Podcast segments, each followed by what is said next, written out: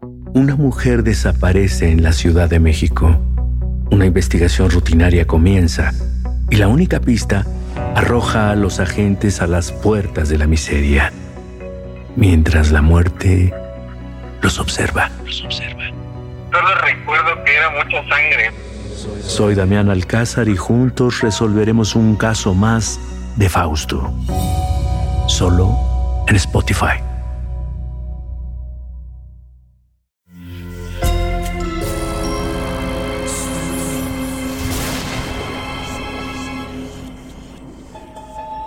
Portal Sonoro no se hace responsable de las visiones, pesadillas o encuentros cercanos del cuarto tipo que puedan suceder antes, durante o después de la experiencia. Para una experiencia sonora completa recomendamos audífonos para dejarte envolver por el mundo de Stephen.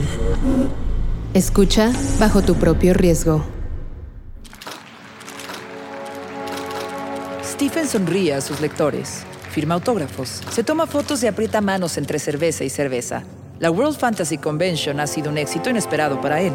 Cuando todo termina, en el vestíbulo, mientras bebe cervezas como náufrago, se encuentra con Christopher, un joven de Michigan. Hola Stephen, Eh, me alegra mucho que hayas venido porque te tengo una propuesta. Dime, Chris, ¿qué es lo que tienes en mente? Un calendario, un calendario tuyo. ¿Me viste cara de conejita? No, Stephen, tú no vas a salir. Lo que quiero que hagas es una historia calendario, algo que pase a lo largo de todo un año. Nunca había oído ese concepto. Me gusta, ¿eh? Me gusta. Creo que podemos llegar a un acuerdo si se me ocurre algo claro. Salud por ello. Los dos hombres beben, rodeados de viejos y nuevos escritores, de aficionados al terror que pasean con máscaras de hombre lobo y smokings a Lugosi. Cuando se hace de noche, Stephen se despide torpemente y se va a su habitación. Como decía tu madre, si fueras una chica, Stephen, estarías constantemente embarazada, imbécil. ¿Por qué vas a aceptar ese proyecto? Stephen balbucea algo incomprensible mientras abre la puerta y deja caer sus casi 90 kilos sobre la cama.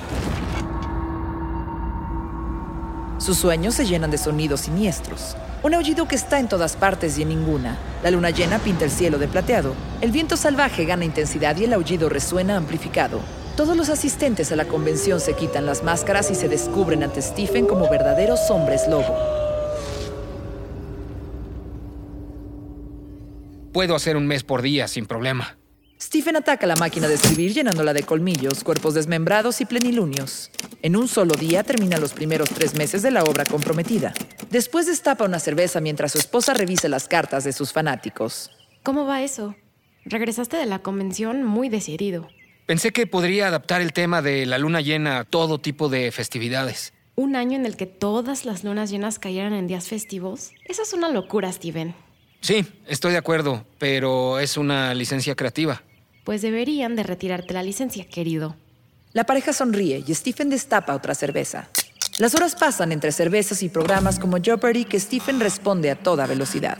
¿Qué es Monte Rushmore? ¿Qué es la Divina Comedia? ¿Qué es los Celtics de Boston? ¿Qué es John F. Kennedy? La noche cae llena de bruma. El viento sopla con violencia por las avenidas y araña las puertas y ventanas. Stephen duerme profundamente en el sofá, con el televisor lleno de estática de la madrugada. Junto a él, esparcidas por todo el piso, hay un cementerio de latas de Budweiser. Los rayos de sol caen directamente sobre Stephen, que está tirado en el piso sobre las latas con la camisa rota y las uñas llenas de sangre. Le duele cada músculo del cuerpo de una manera completamente diferente a una resaca. ¿Qué mierda pasó anoche? La mente de Stephen está en blanco como la luna llena y la nieve de la noche anterior. Pero hay una mancha en su memoria, una mancha roja que no consigue descifrar. ¿Qué te pasó? ¿Saliste?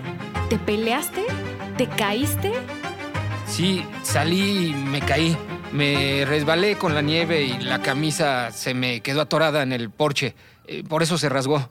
Stephen sabe perfectamente que miente y que las mentiras, como decía su madre, tienen las patas muy cortas. Por ello decide huir a su estudio. No recuerdas nada, ¿verdad, imbécil? Algunas personas el alcohol los tranquiliza, adormece sus demonios, pero en ti sucede lo contrario. Nunca lo has entendido. El alcohol es tu luna llena, idiota. Stephen sabe que es verdad. Sabe que el animal que habita en su cuerpo se desata con un par de cervezas y la mayoría de las veces puede controlarlo. Pero hay ocasiones en que es imposible, como la noche anterior al parecer. Se deja caer en la silla y observa en el escritorio las hojas de la historia que no ha terminado. Si no hubieras aceptado ese maldito proyecto, ahora podrías descansar. Pero eres como un adolescente esperando que cualquiera la invite al baile de graduación. Un mes entero pasa sin que Stephen ataque ese manuscrito inacabado. Los días se diluyen entre cervezas, programas de televisión y la estática del televisor pasada la medianoche, hasta que la luna se muestra en todo su esplendor sobre la ciudad. Stephen bebe como Robinson Crusoe regresando a la civilización y las cervezas lo transforman. Un aullido rompe el silencio de la madrugada.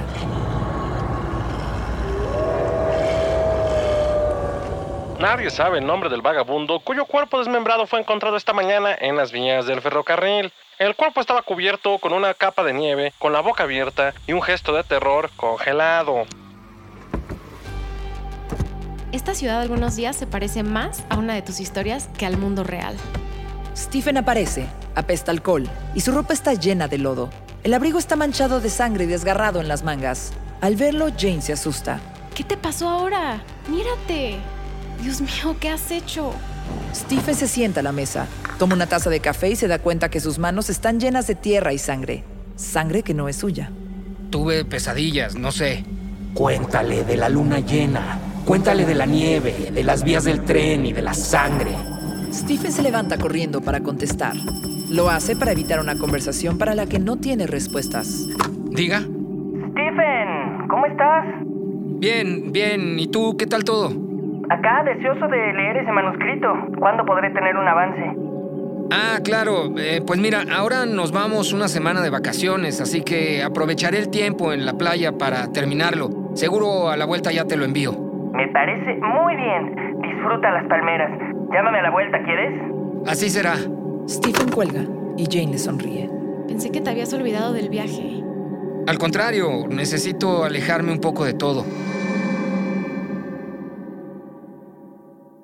La familia pasa unos días mecidos por el sonido de las olas del mar, las palmeras al viento y tragos con frutas exóticas. El Caribe le sienta bien a Stephen, que, entre daiquiris y piñas coladas, vuelve sobre el manuscrito prometido. Durante una semana, escribiendo a mano, termina los siguientes tres capítulos antes de volver a casa. Después de su viaje, Stephen pasa a máquina todo lo que escribió frente al mar. Bebe cervezas y disfruta con la transcripción, pero dentro de sí sabe que no hay manera de continuarla. Entonces destapa el whisky y lo empina con la sed de futbolista al final del partido. Tus malditos encargos. Eres incapaz de decir que no a nada ni a nadie, mucho menos decirle que no a cualquier botella. La luna baña la oscuridad con un resplandor rojo sangre. Todas las historias y los monstruos que viven en la cabeza de Stephen le parecen demasiado reales, hasta que se queda completamente dormido. Stephen ve a su pequeño hijo y al lobo dirigiéndose hacia él, avanzando sobre sus patas traseras con la áspera piel llena de pelo duro y tieso. Sus ojos brillan como dos farolas anaranjadas a medianoche y sus manos convertidas en garras se acercan al cuello del pequeño que duerme plácidamente.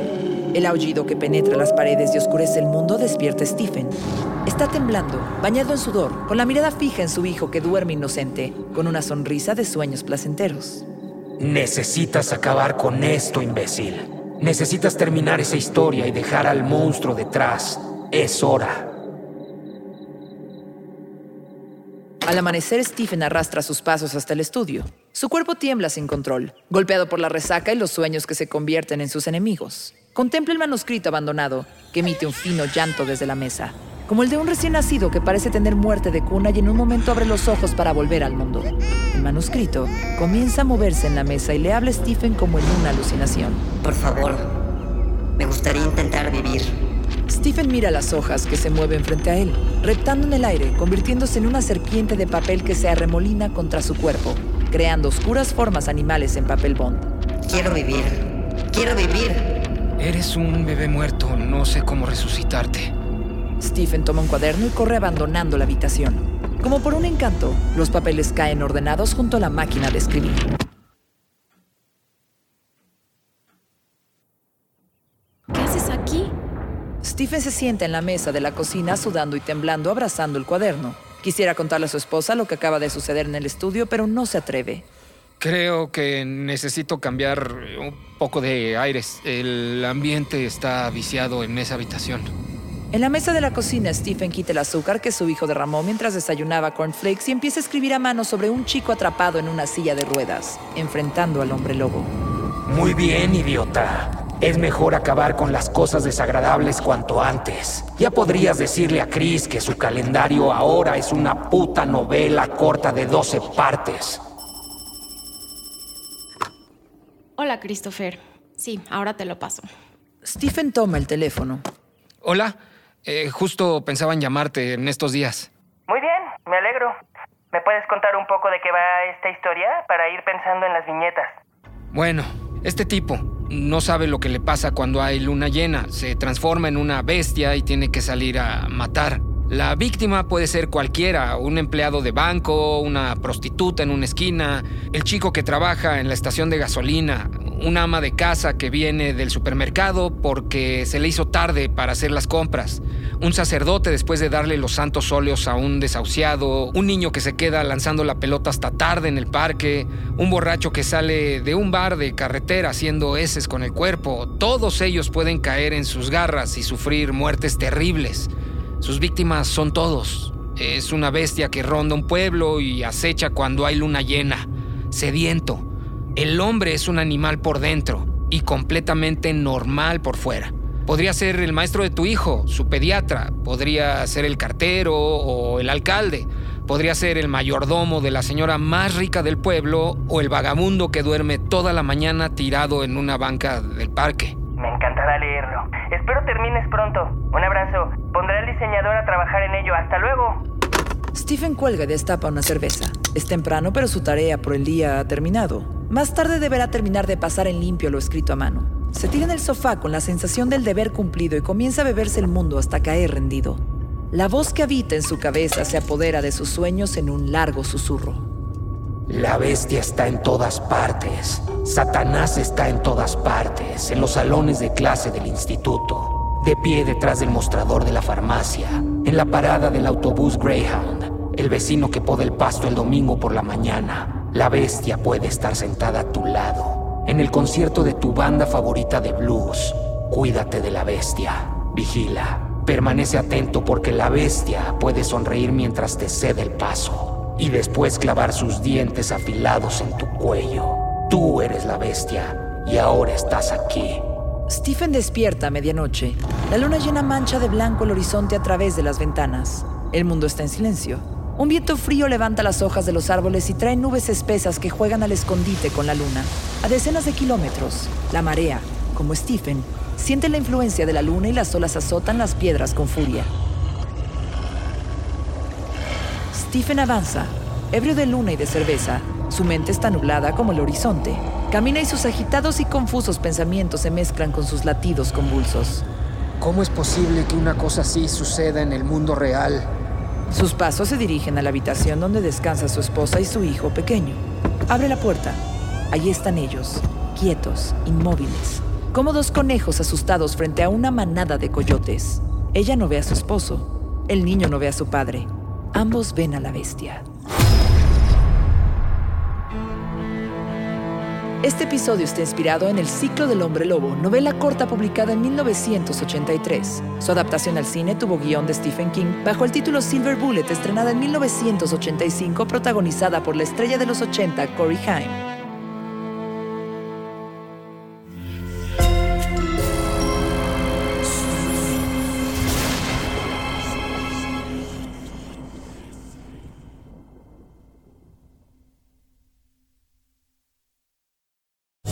Lucky Land slots, you can get lucky just about anywhere. Dearly beloved, we are gathered here today to. Has anyone seen the bride and groom? Sorry, sorry, we're here. We were getting lucky in the limo and we lost track of time. No, Lucky Land Casino, with cash prizes that add up quicker than a guest registry. In that case, I pronounce you lucky. Play for free at LuckyLandSlots.com. Daily bonuses are waiting. No purchase necessary. Void where prohibited by law. 18 plus. Terms and conditions apply. See website for details. Una mujer desaparece en la Ciudad de México.